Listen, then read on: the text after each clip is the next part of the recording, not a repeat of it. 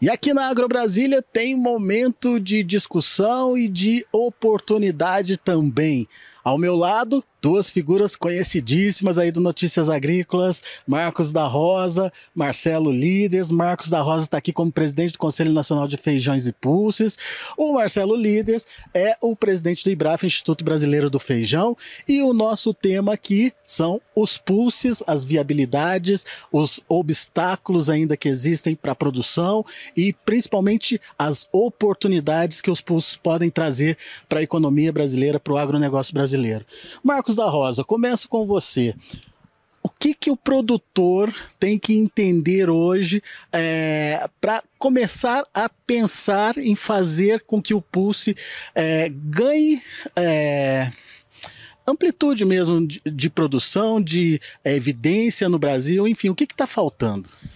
Alex, a, o, a questão dos pulses é uma opção a mais, várias opções, na verdade, de, de culturas que pode substituir no momento que nem esse mercado de milho totalmente para baixo, inesperado pelo produtor. Se nós já tivéssemos uma mescla de pulses, seja gergelim, seja feijões, seja grão de bico, seja chia, nós uh, talvez equilibrasse o mercado e manteria a renda do produtor em primeiro lugar.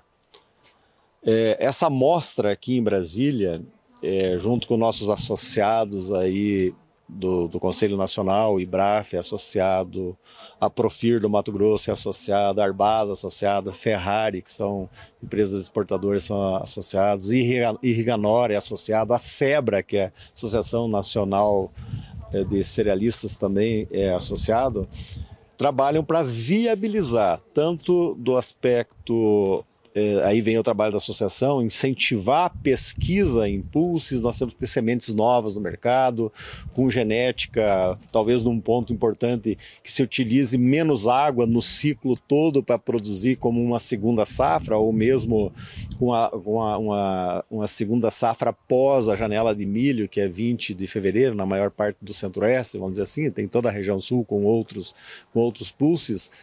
É, é, o produtor tendo interesse, a pesquisa vai vir trazer novas sementes com genética. Não temos sementes, o que a gente utiliza na maior parte de todos os pulses e feijões são grãos, né? Pelo desincentivo à pesquisa. Com isso, a gente já vai criando um hábito nacional de consumo e também é necessário para que quando que o produtor, quando ele vai numa cultura, ele vai de cabeça, ele produz muito, né? É, que tenha o um mercado internacional. Então a gente circula vez lá da pesquisa até a abertura de mercados internacionais, porque nós temos a segurança da venda da produção. Marcelo, sempre que a gente conversa, a gente fala disso, dessa é, questão de aprimoramento, né? Seja das variedades, seja da tecnologia, seja do incentivo à pesquisa. E você é um grande incentivador desse processo, né? De é, remunerar quem está pesquisando, de incentivar que a pesquisa avance. Como é que nós estamos hoje? É, é, preciso avançar muito. Uh, o Marcos falou da necessidade da pesquisa para buscar é, esse produto que é ideal para o produtor e é ideal para quem consome. Como é que a gente está hoje nesse processo? Alexandre, acredito que o momento é, é de refletir a respeito de onde vêm os investimentos para isso. Esperar investimentos de governo, é, eu acredito que o governo já fez bastante, claro que poderia fazer mais ainda. Nós temos a Embrapa, o Instituto Agronômico de Campinas, temos lá uh, no Paraná o antigo IAPAR, o IDR agora, enfim, é, são instituições que trouxeram a pesquisa até aí. Agora a pergunta é: eles vão continuar conseguindo fazer isso sem um, um investimento privado? E a resposta provavelmente é: se sim, vai, vão fazer isso com muita dificuldade. O que a gente precisa fazer hoje, olhando outros países que evoluíram bastante nesse sentido, é garantir que o investimento privado em pesquisa tenha retorno. Então, se nós tivermos isso, nós vamos continuar avançando e mantendo uma certa liderança nessa pesquisa está ameaçada hoje essa liderança porque lá fora já existe a implementação, por exemplo, de tecnologias com CRISP de edição gênica em é, ervilhas, por exemplo, para tirar um certo amargor que tem na ervilha. E isso vai vir para os feijões também. Para que a gente garanta essa frente nossa, essa, essa possibilidade de que o produtor tenha é, um resultado cada vez melhor lá no campo, nós temos que ter um investimento privado na pesquisa.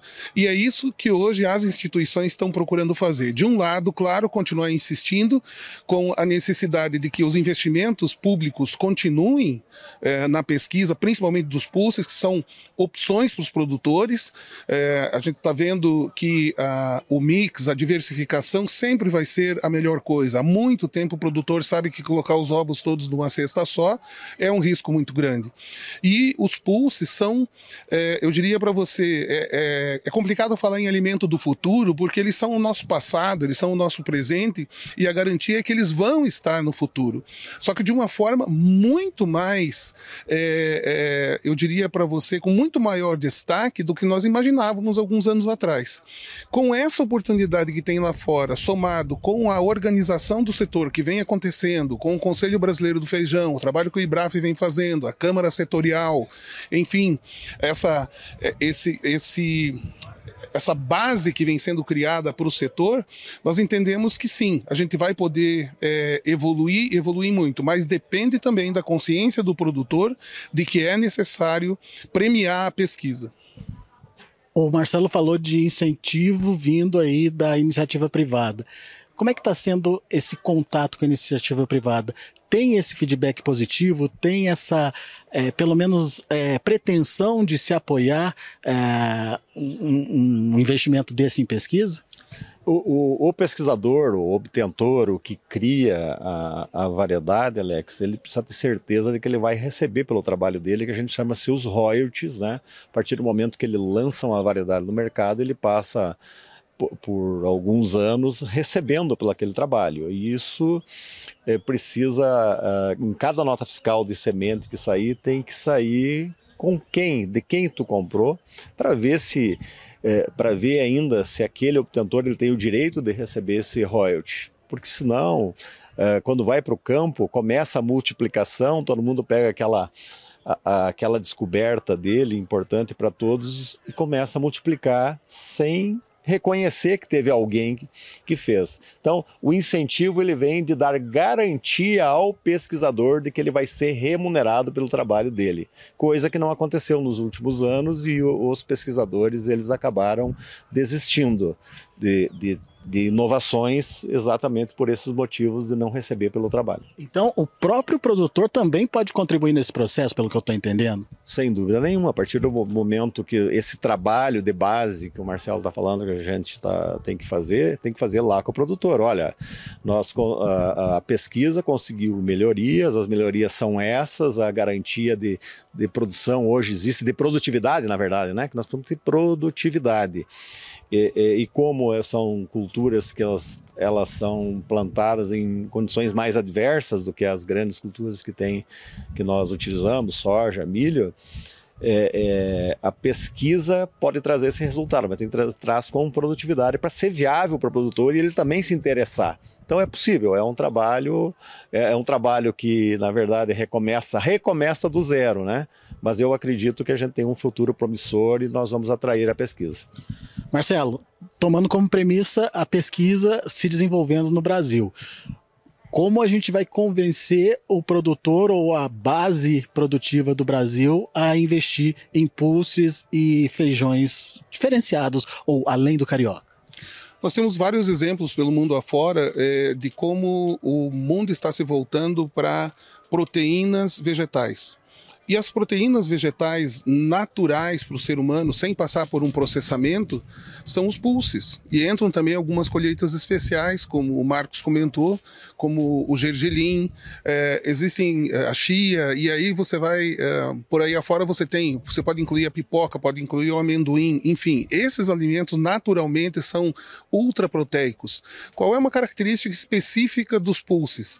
A questão da, é, da, da segurança alimentar que o mundo precisa vir de uma fonte que seja regenerativa, que é o que todo mundo busca hoje, é, que tenha condições de ser, como é os pulsos, como são os pulses, a menor demanda de recursos naturais por quilo de proteína entregue, por isso é que os pulses são o mercado, é, se diz que são mer o mercado do futuro, e é onde o produtor vai ter uma opção muito interessante de remuneração. Nós sabemos que dentro da rotação de cultura, é, dentro de tecnologias que nós estamos vendo aqui, que amanhã durante o Pulse Day vai ser chamada a atenção novamente, que, é, é, que são manejos específicos que podem recuperar solo, inclusive degradado de anos de uso embaixo de um pivô, e colocando os pulses como parte desse processo, você tem um resultado no bolso do produtor muito interessante. Então, quanto à pesquisa, o produtor avalia se a pesquisa vale ou não a pena por aquilo que ele vai ter de resultado no final. Eu cito como exemplo, por exemplo, o feijão, uh, muitos conhecem, o pingo de ouro, que é um feijão calpi, e que é um feijão que eu tive oportunidade de conhecer quem foi o melhorista que tava, estava trabalhando nele quando abandonou a, a, esse desenvolvimento. Abandonou por quê? Porque ele viu que já estava mais pirateado e que ele não ia conseguir pagar nem o registro anual da cultivar. Isso há uns 10 anos atrás. Esse feijão, é, a questão de um mês atrás, foi negociado a 500 reais no Nordeste a saca desse feijão. Qual é a, a observação desse é, melhorista sobre esse feijão? Que em três anos, se ele tivesse garantia do retorno, ele poderia dobrar. Eu estou falando em dobrar a quantidade, a produtividade desse feijão por hectare. E poderia ainda colocar nesse feijão a possibilidade dele ter um escurecimento lento.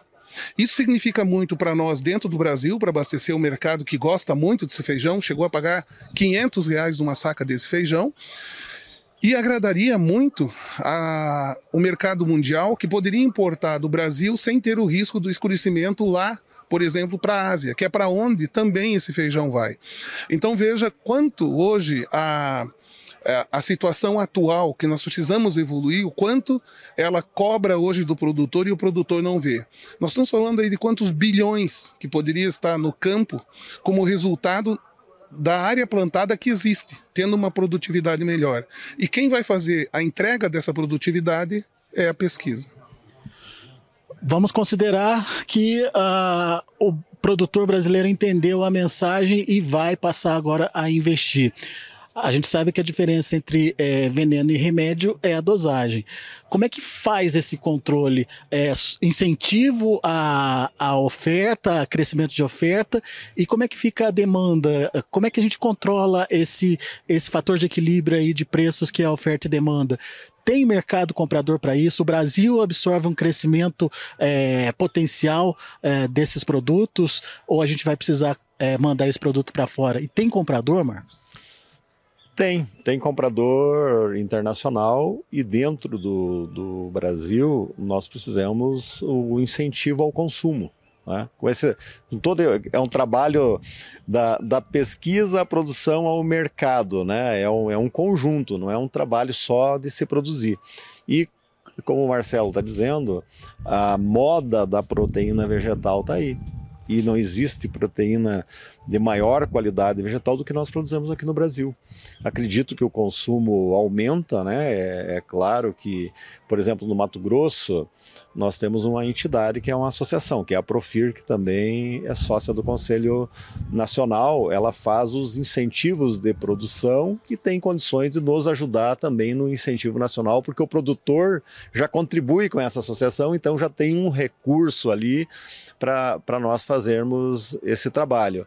Mas o, o, o a, a produção ela é necessária além desse objetivo econômico de diversificação na propriedade, na propriedade rural, e o Marcelo citou aqui, além de tudo que ele disse da rotação de cultura, a rotação é tu ficar um ano sem voltar com a mesma cultura naquele, naquele solo com os pulses e feijões isso é, isso é possível, né? Tu, por exemplo, milho, você pode tirar o milho um ano e você parte para várias variedades de pulses naquelas áreas depois do incentivo do mercado está andando. E um outro ponto importante são a, a, as condições de pragas, de doenças, é, de invasoras também há um controle melhor. Hoje nós temos aí no milho a cigarrinha que causa um grande dano e também na pipoca, né? Ela causa um grande dano chegando a perder 50% da produção. Nós precisamos uma rotação de culturas a lagarta, várias lagartas, né? Que a lagarta tem várias lagartas, mas essas várias que tem também estão causando prejuízos. Nessa rotação, tu reduz o custo da tua propriedade, tu muda o ambiente e também reduz os custos depois na cultura principal que você tem. Então tem vários, vários uh, vantagens em a, em a produção nacional ela mudar a visão e nós partir para essa diversificação. O Marcos tocou num ponto importante que é o incentivo ao próprio consumo interno, estimular o brasileiro a conhecer esses produtos. Mas você acabou de voltar da China, né, Marcelo? O que, que você viu lá e é, o que, que você vê como futuro aí é, para produção de, de produtos como esses, os, pulses e até mesmo os feijões especiais? Então, tudo aquilo que não, não é commodity tem uma demanda bastante grande no mundo. Agora, o que nós precisamos trabalhar bastante é um insumo chamado informação coisa que vocês têm trabalhado muito em cima, o Notícias Agrícolas há muitos anos auxiliando o setor de pulses e feijões. Porque o que o produtor vai precisar acompanhar são as informações sobre o mundo. Né? Então, é, você tem um mercado hoje de, no mínimo, 75 países que o Brasil já exportou ou está exportando feijões e pode exportar mais.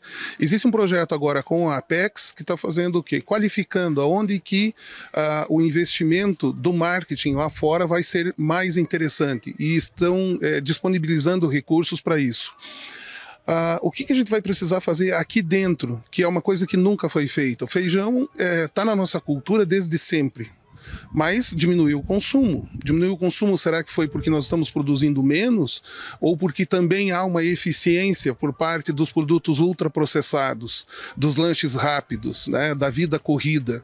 É interessante que na China, apesar da vida corrida, da, da enfim, de toda a modernidade que existe lá, a, alimentação ela passa cada vez mais longe do produto ultra industrializado.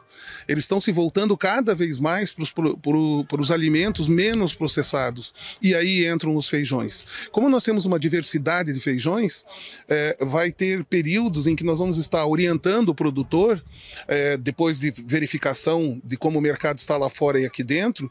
Ah, vai ser um ano para plantar mais rajado ou menos rajado, mais vermelho, menos vermelho. Então aí a gente consegue trazer é, essa orientação para o produtor e a gente pode evitar uma super oferta desse produto. Há uma outra indústria nascendo é, e que ela é, vai ser cada vez mais objeto da atenção e da demanda é, nos produtores, que é a do plant-based. Plant-based o que, que é? Proteína que vem das plantas. Aí você pode ultraprocessar ela, para quem gosta, é, e ela passa a ser parte, por exemplo, o feijão, você pode é, concentrar a proteína dele. Né? Então, concentrando a proteína de feijão, de ervilha, de lentilha, enfim, desses pulses, você consegue ter a, a, inclusão dele em todo tipo de alimento. Ele vai numa massa, ele vai num pão, ele vai num confeito, numa bolachinha, enfim, o que você imaginar porque ele é a proteína. O restante vai ser um veículo para levar essa proteína. Doce, salgado, frito, azedo, do jeito que a, o consumidor quiser, aonde ele estiver. Esse é o mercado de pulses. A gente tem é, uma, é uma, eu diria assim, é uma descoberta quase todos os dias de alguma grande novidade para o setor. Então, é o produtor ficar ligado nisso e a missão do Conselho Brasileiro do Feijão e do IBRAF buscar é, chamar a atenção da sociedade, chamar a atenção do produtor é, e organizar a, a, essa diversificação que passa por aquilo que o Marcos falou, é, levar essa, esse estímulo ao consumo é, lá para o nosso consumidor que não sabe muita coisa a respeito do feijão. E quando você abre a internet e escreve feijão, você vai ver que há uma riqueza enorme. É, todos os dias são novas receitas, são novas pesquisas mostrando os benefícios do consumo do feijão. O que a gente precisa é organizar melhor isso, sistematizar uma forma de entrega para a sociedade e uma entrega que seja no local certo, talvez nas escolas, para que você tenha, a partir dos 7, 8 anos de idade, o desenvolvimento de um novo consumidor que, ao mesmo tempo, vai estar influenciando a família dele para se alimentar melhor. Muito bem, portanto, uh, duas, duas palavrinhas importantes aqui que fica de resumo dessa, nova, dessa nossa conversa aqui. Profissionalização do setor e organização do setor. É isso que essas duas figuras estão fazendo aqui, é, estão agora na Agro Brasília, vão ter amanhã um dia especial dedicado aí é, para os pulses, enfim, tudo isso para apresentar essas oportunidades e de alguma forma buscar esse caminho é, de, de futuro aí para pulses e feijões. Rapidinho, Marcos, o que, que você vê no futuro aí é, é para pulses e feijões? É, é, pela importância da diversificação, a importância do mercado internacional, eu tenho certeza que o produtor vai assumir essa responsabilidade até para o bem da rentabilidade dele na, na, na, propriedade e vai entender todo esse trabalho, vai nos ajudar a, a divulgar a necessidade dos novos hábitos de, de consumo também e vamos ter sucesso, com certeza, porque tudo isso se faz para ter rentabilidade, para ter lucro na atividade. E com isso você leva empregos, indústria, é uma, é uma grande cadeia que está por trás disso aí, que ajuda a economia do país e cada vez crescer mais o PIB agropecuário. Da mesma forma, Marcelo, como é que você vê o futuro do setor? Eu vejo um futuro é, com crescimento exponencial do que está em cima da mesa hoje. Esse mercado que a gente comentou aqui é um mercado avaliado na operação entre países de importação e exportação em cerca de 35 bilhões de dólares. Existem 35 bilhões de dólares em cima da mesa. Um país que domina suco de laranja em 70%, soja em 60%, tem deste mercado de 35, 37 bilhões de dólares, 2,8%. Eu acho que isso resume aquilo que a gente espera para o futuro quanto nós vamos avançar nesse mercado depende exatamente dessas iniciativas que estão acontecendo aqui em Brasília, na Agro Brasília e em todo o Brasil, é, de levar essas informações para os produtores, de organizar, e nós vamos captar um resultado muito melhor para o produtor desses 35 bilhões de dólares que estão em cima da mesa. Muito bem. Tá aí o recado então para você, produtor. Se animou? Quer conhecer mais é, o, o, possível mercado aí de feijão e pulses? Quer entender como se faz o investimento, como se incentiva a pesquisa? Conversa com esses dois caras aqui, olha só. Abraço para vocês, obrigado pessoal e a gente se vê é, com mais informações e outros destaques direto aqui da Agro Brasília 2023.